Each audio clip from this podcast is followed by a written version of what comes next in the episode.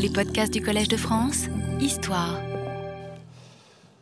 Mesdames, Messieurs, chers amis, chers collègues, c'est avec un grand plaisir que je vous retrouve dans cette salle et aussi sur les ondes. Je remercie en passant toutes celles et tous ceux qui m'ont fait savoir par des messages qu'ils avaient suivi ces cours qu'ils ont déchargés sur le site du Collège de France ou alors écoutés sur France Musique et qui m'ont donné des renseignements complémentaires sur le thème des cultes de source dont je vous ai entretenu l'an dernier. Jusqu'à présent, ce cours a été consacré à des questions institutionnelles, politiques, culturelles et religieuses. Nous avons parlé d'Auguste dans le passé, de ses activités religieuses, des res gestae, des hauts faits du divin Auguste, du culte impérial, ou bien des cultes attestés dans la ville de Rome, ou encore d'un texte du deuxième siècle de notre ère, les questions romaines de Plutarque, et enfin des cultes de source. Pour ce qui concerne les religions des Romains, j'ai jusqu'à présent travaillé dans la perspective qui est la mienne et qui est celle de tout un groupe rassemblé pour l'essentiel dans les centres Gustave Glotz et Louis Gernet. Cette approche illustrée par Jean-Pierre Vernant, Pierre Vidal-Naquet et leurs collaborateurs, qu'on appelle souvent, mais on le répète toujours à tort, l'école de Paris, a eu un grand retentissement et dans bon nombre de pays, les historiens de la Grèce surtout, mais aussi progressivement ceux du monde romain l'ont adopté. Cette manière de traiter du religieux dans le monde antique est fortement inspirée, elle n'a pas été inventée comme cela un jour dans les années 60-70, elle est fortement inspirée par ce qu'on appelait autrefois la sociologie, telle que la comprenaient Georges Dumézil et Louis Gernet, et plus récemment l'anthropologie sociale. Le principe fondamental de cette analyse est de partir de l'altérité des anciens, autrement dit de ne pas vouloir les assimiler à nous-mêmes. Ou alors, si on le fait, parce qu'on est forcément conduit à comparer ce que font les anciens et ce que nous faisons, ce que nous pensons et ce qu'ils pensaient, eh bien, si on le fait, on, on procède avec la plus grande prudence, sachant qu'en matière religieuse, nous sommes tous directement ou indirectement déterminés par 1500 ans au moins de pensée chrétienne. Nous avons tous, à des titres divers, mis en cause les lectures anachroniques de la religion dans son ensemble et de certains rites antiques comme le sacrifice dans le détail.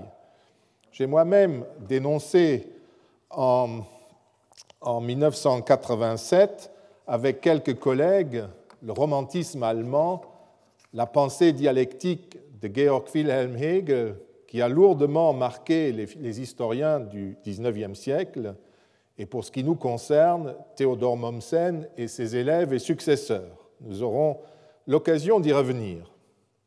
Il s'agissait par conséquent d'une méthode qui, non seulement sur le plan de la religion, mais à propos de toutes les autres manifestations culturelles des anciens, invitait à la prudence et à la déconstruction des sources modernes avant de revenir aux sources antiques on a pu exagérer dans l'affirmation de cette altérité. C'est devenu une sorte de slogan parfois.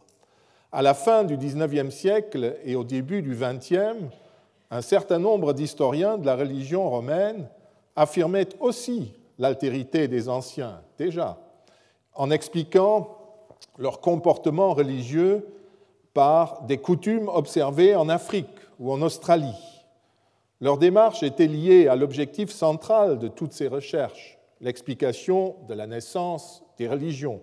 C'est la grande période des origines, de la quête des origines. Tel était l'objectif en philosophie, en sociologie comme en histoire. Durkheim, comme Hegel ou euh, en histoire de la religion romaine, William Ward Fowler, recherchaient l'origine de la religion, ou du moins des religions particulières. Le comparatisme pratiqué par euh, Émile Durkheim ou Fowler était l'une de ces voies, celle de la projection dans le passé des concepts religieux occidentaux, comme chez le philosophe Hegel, qui en proposait une autre. Cette deuxième démarche permettait d'expliquer aisément l'évolution religieuse jusqu'aux religions chrétiennes, puisqu'il n'y avait guère de changement majeur à attendre, puisque c'est un long fleuve tranquille, pour ainsi dire. Il suffisait de séparer à chaque génération de l'humanité livrée du bon grain avant d'aboutir au christianisme éclairé de l'époque moderne. Beaucoup d'historiens ont pris cette voie. Ulrich von Wilamowitz-Möllendorf, le prince de la philologie du XIXe siècle, Theodor Mommsen, j'ai déjà cité, et d'un certain point de vue aussi Georg Vissova, sur lequel nous reviendrons. Plus près de, nous, Franz Cumont, qui inventa au, cours de conférences tenues ici même, au collège, un concept célèbre, celui des cultes orientaux. Jules Toutain, à l'école pratique, continua sur cette voie, ainsi que plus tard la phénoménologie religieuse.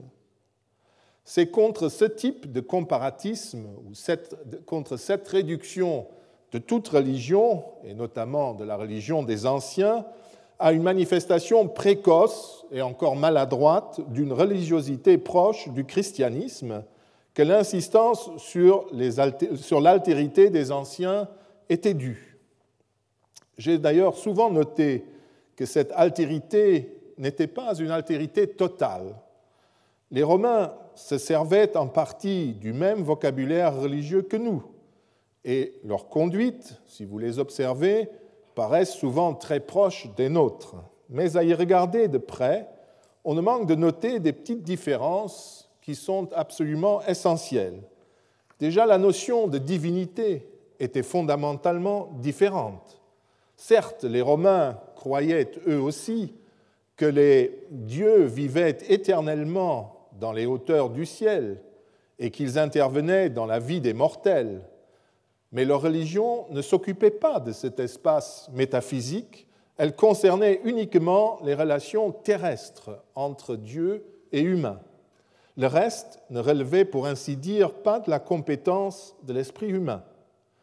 Comme le dit par exemple un tenant de la religion ancestrale dans le livre du chrétien Minucius Félix au début du IIIe siècle de notre ère, 5.5, je cite, la nature intermédiaire de l'homme est si éloignée de pouvoir explorer le divin qu'aussi bien les corps suspendus au-dessus de nous, dans les hauteurs du ciel, que ceux qui sont plongés dans les profondeurs de la terre. Il nous est donné de, les connaître, ni permis de les scruter. Et ainsi de suite. Une citation parmi d'autres. Les Romains apparaissent donc d'un côté comme très proches de nous, de l'autre, cependant, ils n'étaient pas comme nous. C'est pour cette raison que j'ai affirmé, en conclusion de ma leçon inaugurale, la nécessité de travailler dans le détail, autrement dit, sans rejeter les théories et les modèles, mais de penser dans le détail, de penser dans un contact permanent avec les sources. Car si nous raisonnons uniquement dans l'abstrait, en nous fondant sur des synthèses et des généralités souvent fort éloignés des sources ou qui n'ont jamais subi l'épreuve, le feu de la vérification détaillée, nous imposons inévitablement des idées et des concepts d'aujourd'hui aux civilisations du passé. C'est autour de toutes ces questions que tournera le cours de cette année. Plutôt que d'examiner avec vous, comme je l'ai fait dans le passé, un aspect de la culture ou de la religion des Romains, je m'arrêterai pour réfléchir pendant dix leçons sur cette méthode et peut-être aussi pour mieux expliquer certains faits marquants de la religion antique, surtout pour mieux vous exposer ce que nous répétons depuis une vingtaine d'années. Pourquoi ce retour sur une méthode déjà ancienne qui a été exposée et appliquée, comme je le disais, depuis une vingtaine d'années dans des manuels et des livres, et qui paraît à beaucoup comme un acquis la raison en est que l'approche que je vous ai décrite a été l'objet, depuis quelques années, de critiques. Ceci est tout à fait normal pour un modèle d'explication qui a aujourd'hui plus de 50 ans, si l'on se réfère aux œuvres de Louis Gernet, de Georges Dumézil ou de Jean-Pierre Vernant, à partir desquelles nous avons nous-mêmes construit nos propres analyses. Ce qui est moins normal, parce que la critique, évidemment, sur le tel ou tel point d'une théorie est tout à fait saine et attendue. Ce qu'il est beaucoup moins, c'est que les arguments employés ne paraissent pas pertinents du tout et semblent en fait, ces critiques semblent en fait recycler la bonne vieille méthode de l'explication des autres par nos propres catégories religieuses, au lieu d'essayer de les comprendre dans leur contexte historique. La discussion n'est pas générale, elle porte sur un concept précis, celui de la religion de la cité, appelée police religion par ceux qui le critiquent. Je vais d'abord rappeler quels sont les principaux tenants de cette critique et leurs principaux arguments avant d'examiner les points essentiels de leur critique qui me paraissent mal compris, mal connus ou déformés. De cette manière, j'espère aussi donner une définition peut-être plus claire que celle que nous avons donnée il y a une vingtaine d'années en essayant de synthétiser les recherches de toute une génération. Je tenterai aussi de critiquer cette théorie nouvelle en lui appliquant la même méthode de la déconstruction, faute de pouvoir analyser la religion antique reconstruite par les tenants de, cette déconstruction, car j'attends toujours de leur part une construction globale convaincante de ce qu'était la religion des anciens. Et je peux annoncer tout de suite que si notre approche témoigne peut-être d'un manque de sensibilité religieuse, la leur s'inscrit parfaitement dans la théologie chrétienne. Venons-en donc à la critique de la police religion. À vrai dire, l'opposition au modèle de la religion civique remonte assez loin et recycle au fond toujours les mêmes arguments qu'à l'époque.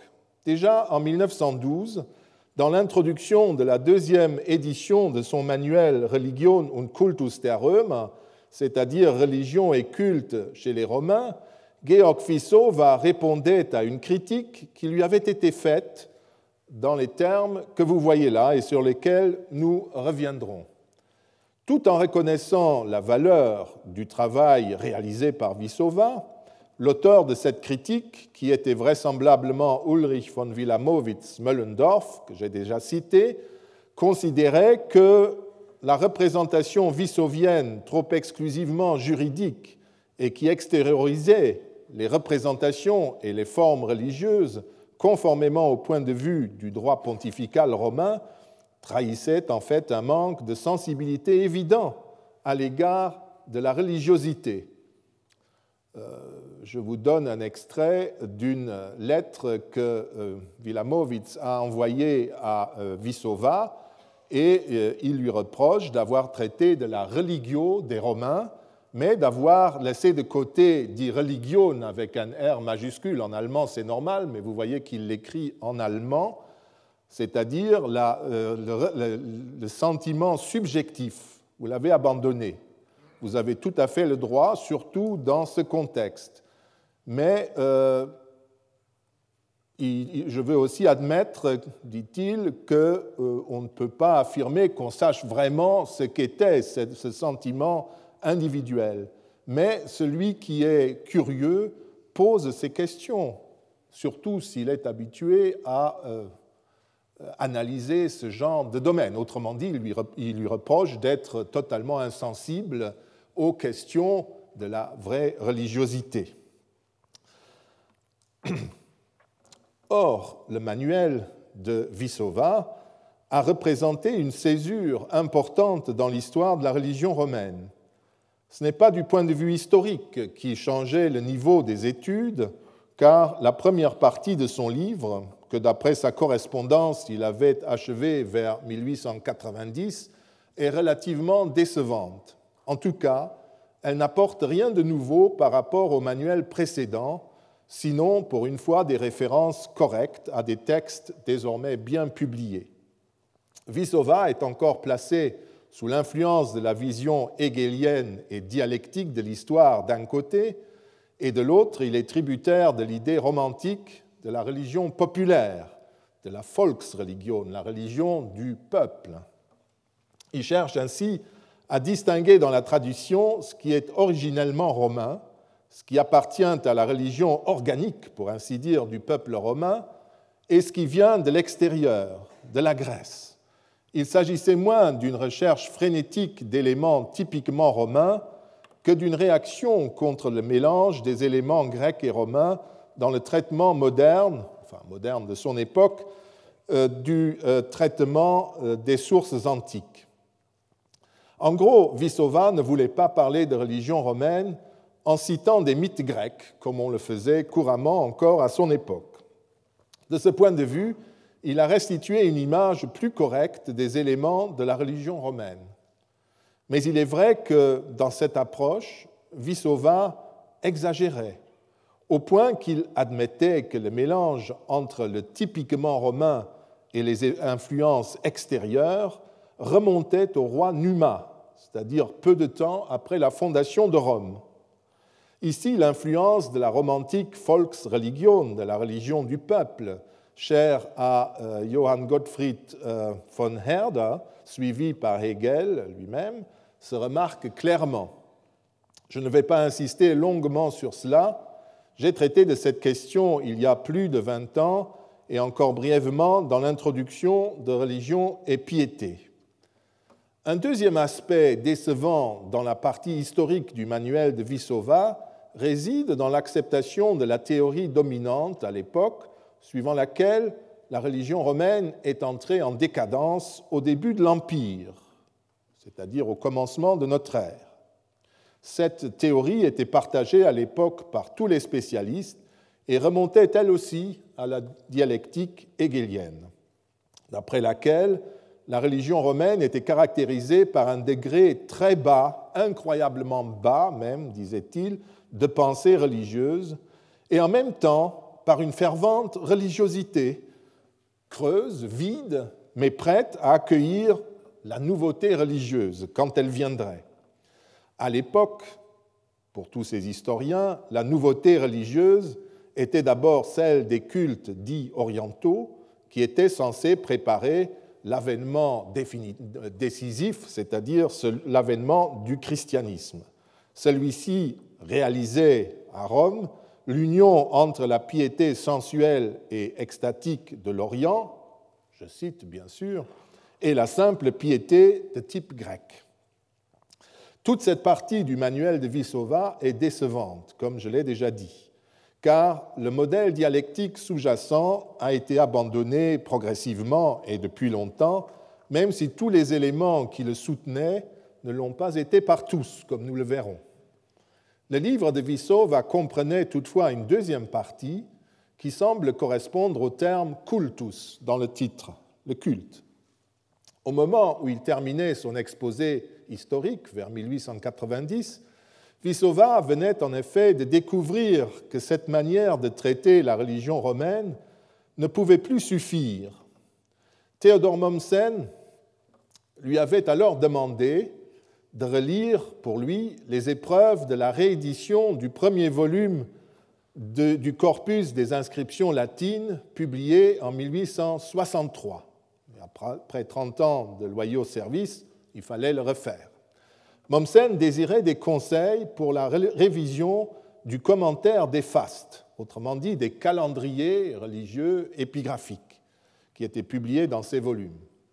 Vissova se rendit alors compte que l'on ne pouvait plus continuer à écrire l'histoire religieuse en se contentant de, en se contentant de spéculer pardon, sur les fêtes archaïques qui figurent en grand caractère sur les calendriers et en s'appuyant sur les interprétations spéculatives des poètes et mythographes qui interprétaient ces grandes fêtes. Euh, vous voyez ici les Terminalia, la fuite du roi, Regifugium, les Equiria, les Lupercales, les Quirinalia, les Carmentalia, de vieilles fêtes romaines que l'on considère comme de l'époque archaïque, et qui sont écrits en grands caractères sur ces calendriers, et qui étaient presque l'objet unique de l'attention des historiens de la religion romaine, comme il l'était d'ailleurs en grande partie des poètes et des érudits de l'Antiquité. Donc Vissova a vu que c'était très bien, mais on ne pouvait pas euh, en rester là. Euh, en s'attachant uniquement à ces fêtes anciennes, le commentaire ne s'intéressait en fait qu'à l'histoire la plus ancienne des Romains et oubliait tout le reste. En outre, le commentaire des vieilles fêtes essayait à tout prix de combiner les interprétations souvent saugrenues et incohérentes des érudits romains. Donc tout ça tournait un peu en rond et n'était peut-être pas euh, méritait peut-être pas autant d'attention d'après Vissova.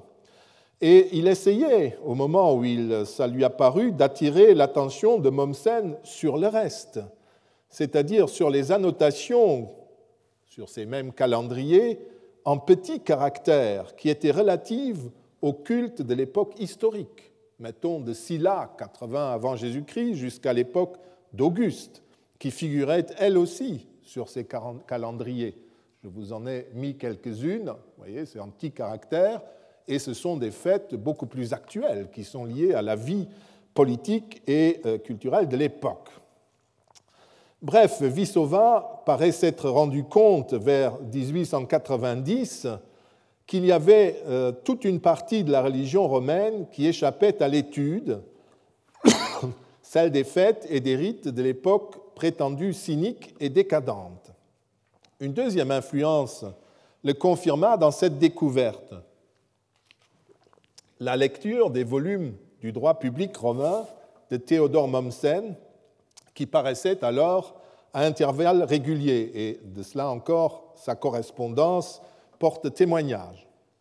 C'est à mon avis à cette époque qu'il a décidé de consacrer davantage d'attention aux rites, à tous les rites, et pas seulement à celles de la glorieuse époque archaïque, et d'accorder aussi de l'intérêt, Mommsen le lui a pris peu à peu, au droit sacré des Romains. Et ces études, qu'il mettra encore dix années à mener à bien, forment effectivement la partie la plus innovante de son manuel, lequel constitue d'ailleurs toujours la base de toute étude technique portant sur un culte public romain. Mais c'était précisément cette partie qui choquait, et non l'introduction historique qui était fort conventionnelle. Le reproche qu'on lui faisait, c'était d'avoir réduit la religion romaine au culte et au culte public, le culte de l'État romain. Ce faisant, le manuel vissovien ne serait qu'un ensemble de règlements sacerdotaux, de fait dirigés par les magistrats et les élites, mais ne présenterait rien de vraiment religieux. On note sous cette critique, qui remonte en partie, je l'ai dit, à Wilamowitz, les relents de la critique séculaire de la religion d'épicier qui était, d'après Mommsen, celle des Romains, c'est-à-dire une religion de gens perdus dans leur compte de rites à observer et de bénéfices demandés et reçus, mais dépourvus de toute vraie religiosité. On reviendra en détail sur cela parce que le reproche en lui-même est révélateur.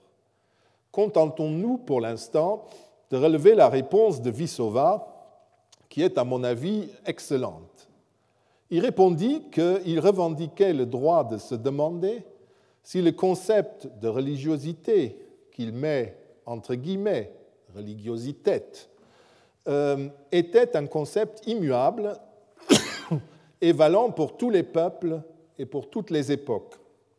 Il pensait pour sa part que le reproche fait au livre portait en fait sur l'objet de l'étude, c'est-à-dire sur la religion romaine même.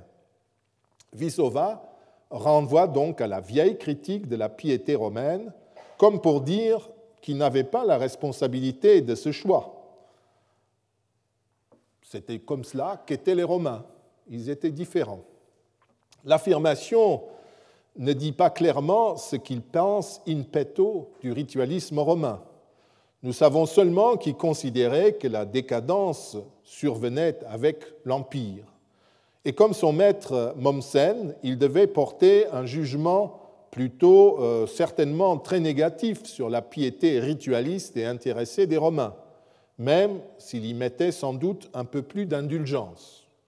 Pour Mommsen, qui était un agnostique, la religion romaine ressemblait fortement au catholicisme qu'il avait découvert lors de son séjour à Rome et en Italie. Il abhorrait littéralement cette forme religieuse en raison, même s'il était agnostique, de son éducation déterminée par le luthéranisme. Catholique, Visova devait être moins radical, pour ce qui concerne les rites en tout cas, mais sur le fond, il devait prononcer le même jugement que son maître Mommsen. En tout cas, il revendique le droit d'étudier la religion et la piété romaine dans leur contexte historique, puisqu'il considérait que chaque peuple avait le droit d'avoir sa propre religion. On reviendra au sous-texte confessionnel, au choix de Vissova et aux critiques élevées contre son œuvre, et à celles que l'on formule encore aujourd'hui contre sa volonté de souligner l'altérité de la religion romaine et contre ceux qui défendent la même position. Avant d'aller plus loin, je voudrais encore évoquer en quelques phrases les principales caractéristiques de la religion romaine telle que Vissova la présentait. À côté de la possibilité que la religiosité n'ait pas le même sens partout et toujours, et indépendamment de sa volonté de trier les influences qui se sont exercées sur la religion romaine et de les inscrire dans une séquence historique, sa principale position consiste dans la description de la religion romaine sous la République, soit du 5e au 1er siècle avant Jésus-Christ. Il décrit essentiellement la religion publique, car c'est celle dont parlent les sources antiques. Parfois, quand les sources le permettent, Vissova évoque également les rites privés. Il reprend en gros la description de la religion de la République du peuple romain dans les mêmes termes que les historiens, orateurs et penseurs romains, en essayant de reconstituer celle des règles et des conduites qui peuvent encore être recueillies de nos jours. L'époque impériale n'est prise en compte qu'en tant que prolongement de cette normativité, du moins le premier siècle de l'Empire. D'autre part, il faut encore relever que Vissova ne voulait pas suivre ceux qui utilisaient le comparatisme ethnologique, que j'ai déjà cité, comme Manhart ou Fraser, et qui euh, proposaient une altérité d'un autre type. Je n'ose pas dire que Vissova imaginait un autre comparatisme ou qu'il rejetait en quelque sorte la manière dont l'ethnologie anglo-française de l'époque analysait le matériel ethnographique, mais le ton général de son manuel paraît inviter à cette explication. Les traditions romaines qu'étudiait l'ethnologie étaient en effet soit considérées comme primitives et liées aux origines même de la religion, soit interprétées en fin de compte en termes chrétiens. Prenons un exemple. Je vous engage à relire l'introduction euh, du, euh, du, volume La cuisine du sacrifice en pays grec, dirigé par Jean-Pierre Vernant et Marcel Détienne, où les auteurs, pourtant fervents comparatistes, critiquent le modèle du sacrifice établi par Marcel Mauss en 1899 dans son célèbre essai sur le sacrifice. Vous y lirez à quel point la référence de Mauss est la vision chrétienne du sacrifice et de son histoire. Je crois qu'il faut insister sur le fait que la méfiance pour l'ethnologie du XIXe siècle est partagée par tous ceux qui ont suivi le modèle de la religion de la police en France comme en Allemagne, où ce refus caractérisait l'école de Francfort, alors que dans d'autres groupes, notamment les groupes liés à la phénoménologie religieuse, la référence à ce type d'ethnologie continuait à être importante.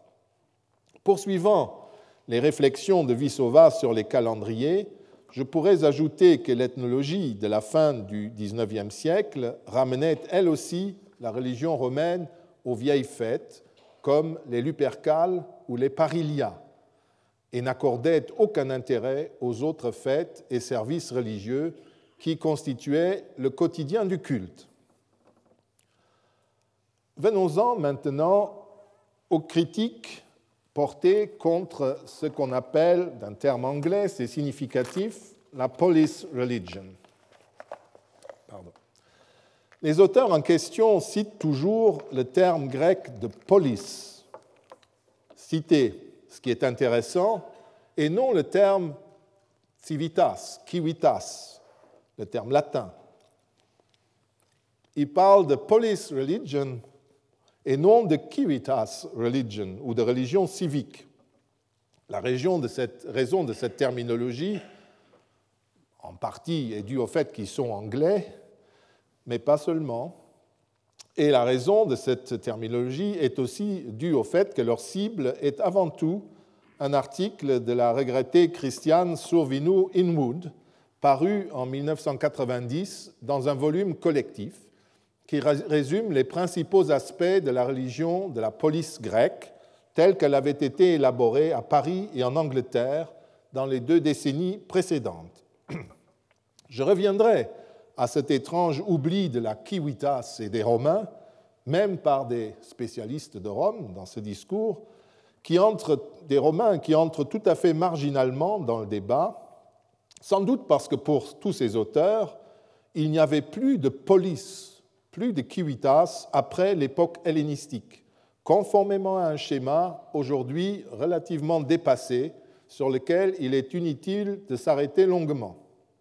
En tout cas, appeler police religion un domaine religieux qui est nettement plus ample et qui a connu une évolution importante après la naissance des polices grecques est réducteur et semble impliquer que, par exemple, les historiens des religions romaines, dont votre serviteur, se réfèrent à un modèle ancien, limité dans le temps et complètement dépassé. Au départ de toutes ces études se trouve un article, un article de Richard Gordon dans un volume publié, un volume sur les prêtres romains publié par Mary Beard et John North, deux tenants de la police religion. Sans sortir de l'orbite du modèle, Gordon lui-même participait à ce modèle, Gordon décrit la religion civique comme le compromis civique, qui serait le lien étroit entre le compromis, donc qui serait le lien constitué par le lien étroit établi entre sacrifice, évergétisme à travers des distributions et domination par l'élite.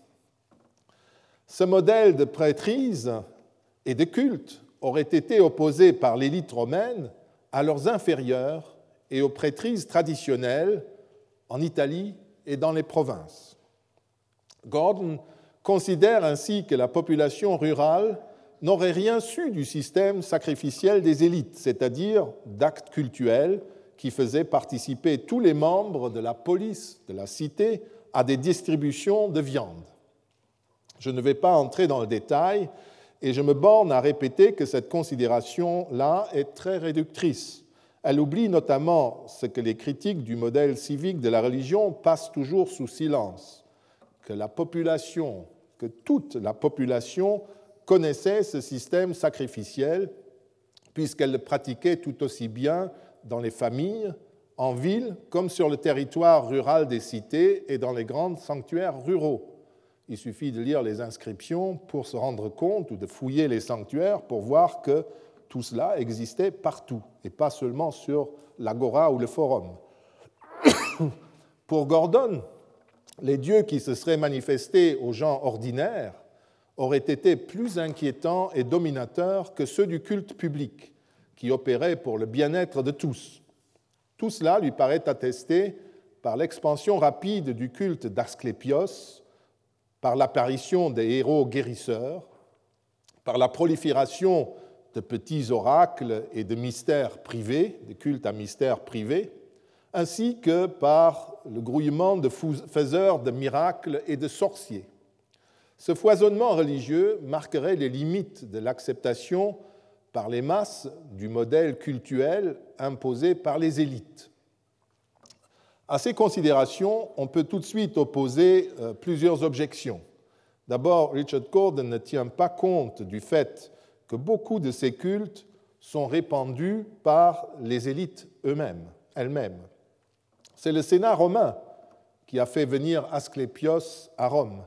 Et c'est avec la création de colonies romaines que ce culte se diffuse en Italie du Nord et vers les pays danubiens. D'autre part, et surtout, Gordon me paraît considérer comme une évolution historique, ce qui n'est à mes yeux que l'effet d'une meilleure documentation. C'est à partir des deux derniers siècles avant notre ère que nous disposons de sources assez précises et étendues pour connaître un peu mieux la vie religieuse générale, celle des cités, mais surtout celle des sous-groupes de celles-ci, et notamment du monde privé. En quoi ces manifestations sont-elles donc des nouveautés? Ce sont les bienfaits simplement d'une meilleure documentation. Par ailleurs, Gordon ne pense pas que les nouvelles conduites religieuses mettaient en danger le modèle de la religion civique, puisqu'en général, d'après lui, elles s'inscrivaient dans ce cadre. Et je vous ai dit que Richard Gordon lui-même euh, était un tenant de euh, la religion civique. Elle témoignerait cependant de l'opposition au modèle prédominant en demandant à leurs pratiquants un engagement religieux qu'il appelle véritable et une progression dans celle-ci, dans celui-ci. C'est sur ce point que Gordon trahit la référence implicite et anachronique de l'opposition qu'il croit déceler. Il est tout à fait exact de constater que les autorités grecques ou romaines n'aimaient pas trop ces cultes fermés, qui infligeaient des épreuves plus ou moins violentes à leurs fidèles, même s'il faut souligner que les fidèles de ces cultes ne sont pas simplement le peuple, mais souvent des citoyens bien intégrés et même aisés.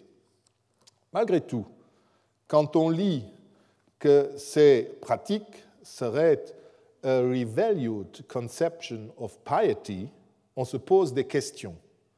Une piété réévaluée par rapport à quoi? Par rapport à une religiosité véritable, c'est-à-dire plus ancienne, originelle, ce qui renverrait au vieux modèle romantique de la religiosité pure des origines, quand l'individu voit euh, Dieu dans les yeux, en quelque sorte. Ou bien une religiosité véritable par rapport à ce que Minucius Félix appelle la vera religio, la religion vraie, c'est-à-dire à la référence au christianisme. On en revient toujours aux reproches adressés à Vissova. Le deuxième article qui s'inspira de cette réflexion de Richard Gordon est celui de Greg Wolfe, qui a été publié dans un volume édité par Hubert Kanzig et euh, Jörg Krupke en 1997. Cette étude s'intéresse surtout à la religion telle qu'elle apparaît dans les provinces de l'Empire, notamment dans les provinces septentrionales.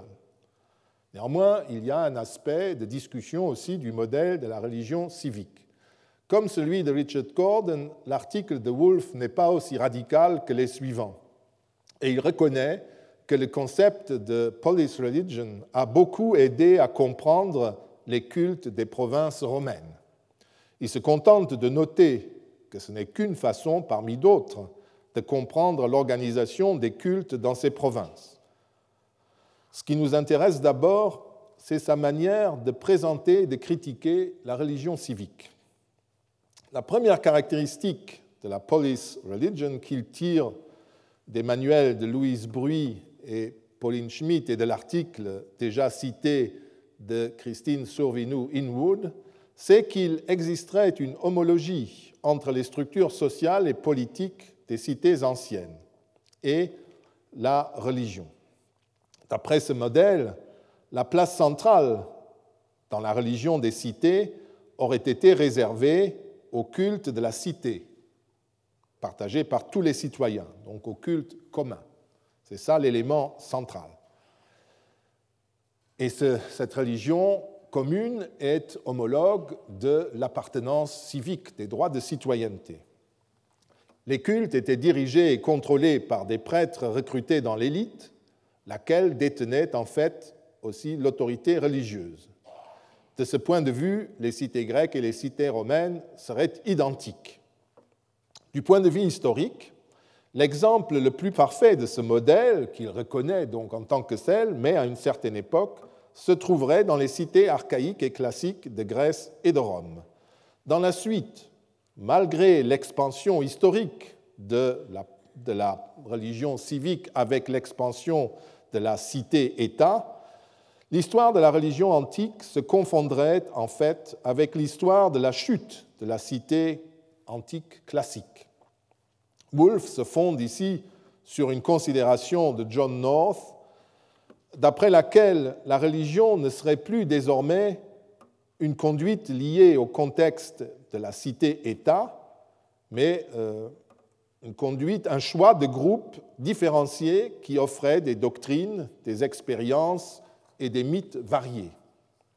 Je note que Greg Wolfe annonce comme, accepte comme une, euh, comme une donnée certaine le déclin et la chute de la cité-État à partir de Chéronée, c'est-à-dire après la fin du IVe siècle avant notre ère, ce qui me paraît un peu rapide si l'on prend en considération la contestation dont cette théorie a été l'objet depuis les travaux de Louis Robert et de Philippe Gautier par tous les historiens de la deuxième moitié du XXe siècle, au point que l'on ait même qualifié l'époque hellénistique d'âge d'or de la cité.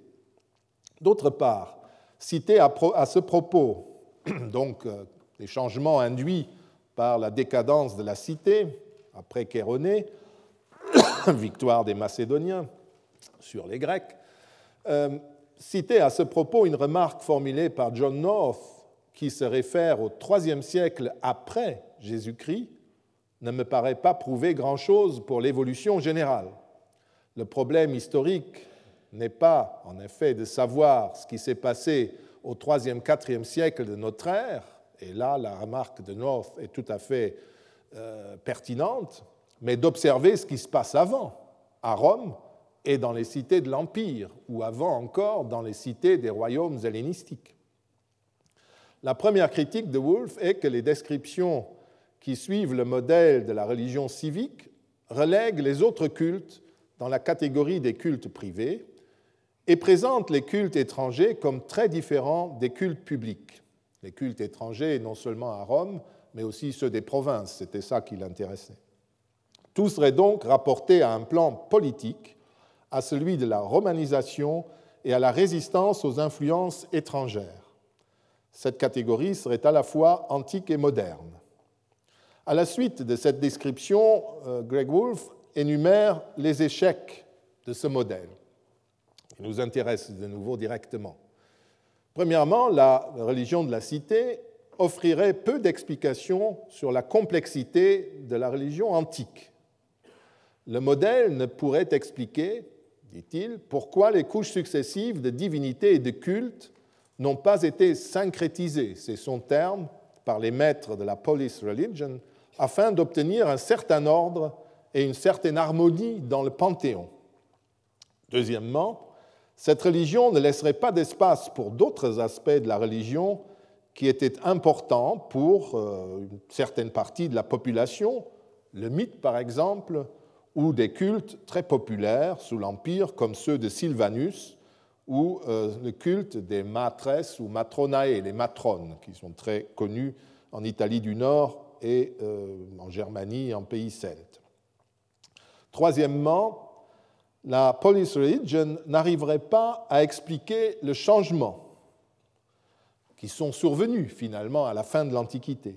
Les changements seraient une réponse au changement de la koiné, de la communauté méditerranéenne tout entière. Et si les changements proviennent surtout de la sphère privée, toute perspective qui marginalise les cultes non publics est forcément incapable de rendre compte des changements. Hein, l'élite considère que tous ces cultes qui finalement euh, ont fait des changements historiques importants les ont relégués dans la sphère du privé, donc si on n'observe pas ça, on ne comprend pas le changement. D'après Greg Wolfe, considérer les cultes privés comme un phénomène secondaire ne permet pas non plus d'expliquer pourquoi le paganisme était resté populaire quand les cultes publics avaient déjà été abolis. Ce fait, on peut y répondre tout de suite, cette objection n'est paradoxale qu'en apparence et peut être facilement expliqué. Longtemps, en effet, les cultes privés n'étaient pas frappés par les mêmes interdits, ce qui fait qu'ils pouvaient, sous l'Empire romain, hein, à la fin, à partir du 3e, 4e siècle de notre ère, continué après la publication de lois qui interdisaient dans un premier temps uniquement la célébration des cultes publics. Donc c'est un faux argument en quelque sorte.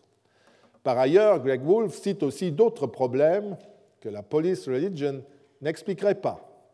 Ainsi, les mythes grecs, qui sont antérieurs à l'époque des cités, sont pan-helléniques et sont utilisés par toutes les cités pour s'inscrire dans un cadre plus large. Les grands sanctuaires que se disputaient les cités grecques prouveraient que les lieux de culte étaient indépendants de leur fonction dans une cité précise. Les oracles aussi attesteraient qu'il y a une religion supérieure à celle de la police, puisque toutes les cités, tous les gens euh, s'y rendraient. Enfin, les temples d'Asclépios à Épidore et à Pergame, ainsi que les mystères d'Élusis, auraient principalement concerné des cultes célébrés par des individus. Il y a beaucoup à discuter dans tout cela. Je vous expose un peu le menu, nous y reviendrons dans la suite.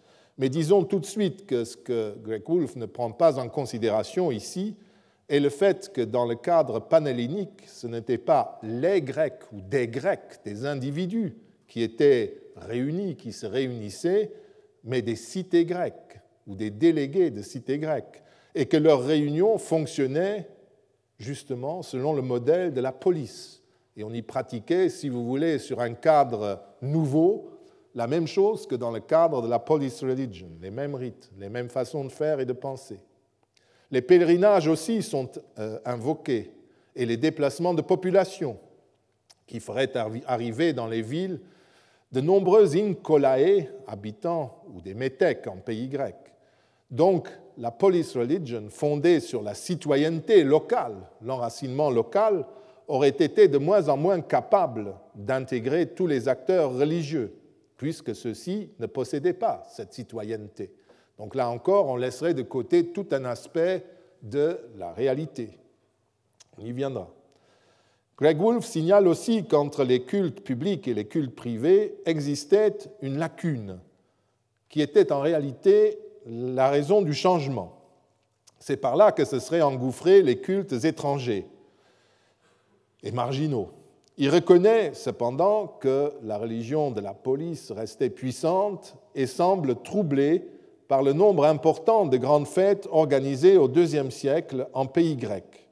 Il évacue cette difficulté en considérant sans la moindre preuve que ces fêtes étaient en fait un des moyens de soutenir la police religion, mais qu'elles n'ont pas réussi à le faire en fin de compte. Pour ce qui concerne l'Ouest, il déclare que la religion n'était pas seulement organisée en termes de police religion, en citant pour cela dans nos provinces, n'est-ce pas, des divinités locales dont le nom était latinisé, preuve d'organisation en termes de police religion, c'est un peu court, mais enfin, c'est comme ça. Et il cherche partout des survivances, par exemple dans le sanctuaire de Grand, euh, dans les Vosges, qui serait un ancien centre cultuel celtique. L'an dernier, nous avons euh, réfléchi un moment sur tout cela et euh, conclu que c'est un argument que pour l'heure on ne peut pas employer. On voit donc se profiler une série d'affirmations qui sont censés démontrer que malgré sa force, la police religion n'a jamais en fait rempli sa fonction, ni à l'époque des cités grecques archaïques et classiques, puisque les gens allaient chercher ailleurs, dans des grands sanctuaires paléolithiques, ce qu'ils ne trouvaient manifestement pas sur place, ni à l'époque des cités euh, hellénistiques et romaines, puisqu'à ce moment-là, les étrangers envahissent tout euh, et on ne sait plus où on est. C'est une affaire de l'élite, d'après Wolff, qui essayait ainsi d'imposer sa domination aux couches populaires, sans toutefois jamais réussir à coloniser les conduites privées. Non seulement il y aurait toujours eu des cultes extérieurs et supérieurs aux cités, mais les individus auraient eu des activités religieuses plus dynamiques et plus persistantes que celles des cités. En somme, on a l'impression qu'il y avait au-dessus des institutions politiques et sociales la religion, avec un L et un R majuscule, et que cette religion n'était pas celle de Zeus, Jupiter, Minerve et consorts, mais celle de Cybèle, Mitra, Isis, Esculape, le dieu des Juifs et le dieu des chrétiens, ou les dieux des Gaulois, qui étaient tous censés s'adresser à l'individu, d'après Greg Wolf.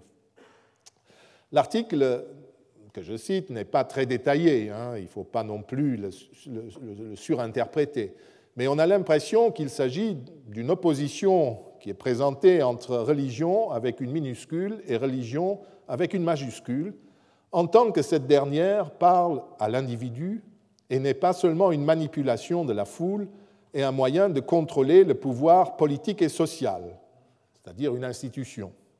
Ce n'est qu'une impression, nous aurons la confirmation plus tard. Deux autres articles importants sont encore à citer. Ils ont été publiés par Andreas Bendlin, un collègue allemand qui est au Canada actuellement, et concernent les relations entre l'historiographie religieuse moderne d'une part, les émotions et l'Orient, et sur euh, les insuffisances du police modèle en général de l'autre. Très utile est euh, dans le premier article, dans celui que je vous montre, euh, concept, la définition du concept de religiosité, religiosité mentionné également par Vissova dans la brève réfutation contenue dans la préface de la deuxième édition de son volume, et qui est présentée par euh, Bendlin, n'est-ce pas, dans, ce, dans, cet article sur euh, les émotions et l'Orient, etc., où il cite euh, ce passage, ein wenig Sinn für Religiosität, n'est-ce pas, un peu de sens pour la religiosité. Bendlin rappelle le contexte protestant de cette notion de religiosité. Dans l'Allemagne de la fin du XIXe siècle, elle renvoie à la dimension subjective de la conduite religieuse chrétienne, marquée par la religion intériorisée, en tant que cette euh, conduite s'oppose à la religion objective, extériorisée, qui s'exprime par les institutions et les dogmes de l'Église. Cette insistance sur le sentiment et l'émotion individuelle, sur le sens individuel de l'infini, est exprimée notamment par la euh, définition donnée par Friedrich Schleiermacher au début euh, du XIXe euh, siècle. Ce dernier avait en effet placé au premier plan l'expérience religieuse privée de l'individu contemplant l'univers. Cette contemplation déclenche et détermine l'émotion religieuse dans la mesure où l'individu reconnaît et ressent de cette manière l'ordre suprême et sa dépendance absolue de l'Esprit divin qui anime le tout. Autrement dit, je cite, La piété n'est en elle-même ni un savoir, ni une activité, mais une inclination et une certitude émotionnelle, ou bien un état déterminé du sentiment ou de la conscience immédiate de soi-même. Il y a plusieurs textes et traductions qui circulent. Ce principe euh, fondateur éliminait le plus possible l'institution religieuse, vous le constatez. L'individu pouvait ainsi se référer à l'Église existante dans son milieu, ou bien à celle qu'il créerait. Nous sommes en milieu protestant, n'est-ce pas? Il pouvait même il pouvait se référer à la tradition biblique mais en même temps, la tradition biblique elle-même perdait d'une certaine manière son importance centrale, puisque seule comptait, en fin de compte, la pieuse émotion, une révélation immédiate contre la, euh, la révélation médiatisée, institutionnalisée, même sous forme d'un livre sacré. C'est là d'ailleurs un paradoxe dans la théologie de Schleiermacher, puisque Schleiermacher était théologien, dont les théologiens ont beaucoup débattu. Mais, bien entendu, ce n'est pas cela qui nous intéresse ici. L'approche schleiermachienne marqua profondément les sciences de l'Antiquité. Par exemple, avec Richard Reichenstein, professeur de philologie à l'Université de Strasbourg, qui tentait d'interpréter la tradition judéo-chrétienne à partir des traditions de l'Antiquité païenne Autrement dit, à partir d'une religion monothéiste du Sauveur originaire des pays d'Orient et qui était censé euh, représenter une étape préliminaire au monothéisme chrétien.